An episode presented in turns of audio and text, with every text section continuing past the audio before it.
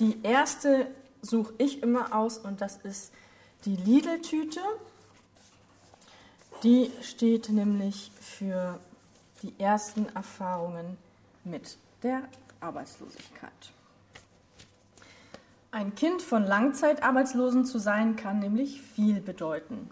Und am prägendsten sind vor allem die fehlenden Erfahrungen. Wie ein Familienurlaub ist, wie ein Sonntagsessen schmecken kann und wie hilfreich in manchen Situationen spendable Patentanten doch sein können. Am heftigsten vermisst man jemanden an seiner Seite, der einem jenes Grundvertrauen einflößt, das andere schon mit der Muttermilch eingesogen haben. So scheint es auf jeden Fall oft. Denn auch Chancen brauchen Mut und meist eben auch etwas Geld.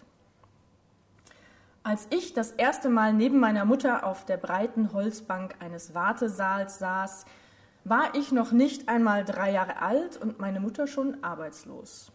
Ich war noch sehr klein, aber ich erinnere mich an die weite Steinhalle, so endlos wie die Wartezeit, an dröhnende Lautsprecher und daran, dass meine Mutter geweint hat.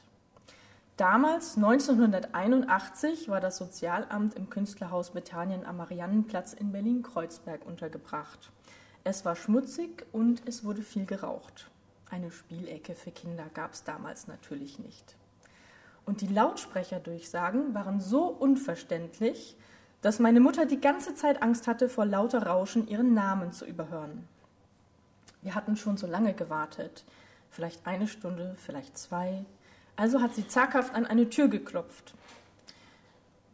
Hinter der Tür hat der Sachbearbeiter gerade seine Stullen ausgepackt und die Zeitung aufgeschlagen. Und er hat sie gleich angeschnauzt. Und da hat sie angefangen zu weinen. Ich habe mir früher nie viele Gedanken darüber gemacht, dass wir weniger hatten als andere. Ich habe nie darüber gegrübelt, was die Situation meiner Eltern wohl für meine Zukunft bedeuten könnte. Im Falkenhagener Feld in Berlin-Spandau, wo ich zur Schule ging, gab es viele Sozialwohnungen und Hochhäuser. Hier wohnten überwiegend Arbeiterfamilien, linke, polnische, türkische Familien. Von ihren Kindern habe ich mich äußerlich nicht besonders unterschieden. Für mich gab es allerdings einen wesentlichen Unterschied. Manche hatten ein Auto, andere nicht. Und wir gehörten zu den anderen.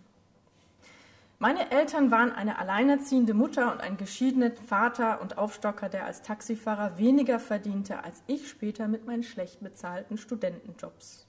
Mittlerweile sind beide weit über 60 und erhalten eine kleine Rente mit ergänzender Sozialhilfe. Der Name hat sich im Laufe der Jahre geändert die summen kaum. Für mich gehören meine Eltern zu jenen unsichtbaren Helden, die in unserem Land jeden Tag um ihr soziales Überleben kämpfen. Im Vergleich zur Mehrheit hatten meine Eltern in diesem Kampf eine schlechte Ausgangsposition. Sie haben sich oft erniedrigt gefühlt, ohnmächtig, schwach, aber ihre Würde bewahrt. Trotzdem beeinflusst die Sozialhilfe bis heute ihr Leben und damit eben auch meins. Heute weiß ich, dass der Satz Wir haben kein Geld das ganze Leben und Denken bestimmen kann. Denn letztendlich geht es dabei gar nicht nur um Geld, sondern auch um Identität und um Selbstbewusstsein. Und beides geben Eltern in ihre Kinder weiter. Und wer sich davon lösen will, braucht viel Kraft und ein klares Ziel vor Augen. Träumen erfordert dann viel Mut, vor allem wenn dir keine Hoffnung macht. Und es ist so viel leichter für Träume zu kämpfen, wenn du unterwegs Menschen triffst, die dich verstehen und an dich glauben, auch dann, wenn du selbst noch an dir zweifelst. Und zum Glück habe ich immer wieder solche Menschen getroffen.